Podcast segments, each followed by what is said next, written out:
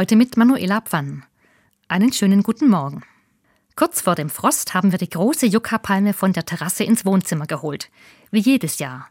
Und erst dann ist mir aufgefallen, die ist gewachsen. Sie reicht jetzt fast bis zur Decke. In den vergangenen Jahren ist das nämlich nicht so gewesen, im Gegenteil. Sie hatte sogar im Sommer viele braune Blätter und ich musste immer wieder gelbe Triebe ganz entfernen. Diese Palme ist eine besondere Palme.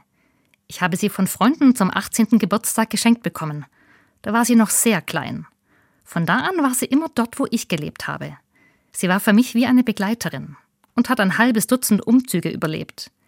Ich habe immer gut auf sie aufgepasst, weil ich das Gefühl hatte, in dieser Pflanze steckt mein halbes Leben. Die weiß so viel von mir. Im letzten Jahr ist meine Tochter 18 geworden. Und zum ersten Mal habe ich mich etwas getraut. Ich habe einen schönen grünen Trieb von der Palme abgeschnitten. Diesen Ableger habe ich neu eingepflanzt und meiner Tochter geschenkt.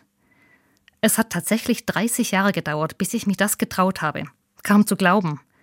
Eigentlich ist das keine große Sache und man kann überall nachlesen, wie das geht mit dem Ableger. Ich glaube, es war eher eine Kopfsache, weil ich mir eingebildet habe, wenn ich einen so schönen Trieb abschneide, dann schadet das der Palme. Dann verliert sie vielleicht ihr Gleichgewicht. Vielleicht musste ich erst älter werden, um voller Überzeugung sagen zu können, Jetzt ist der Zeitpunkt da.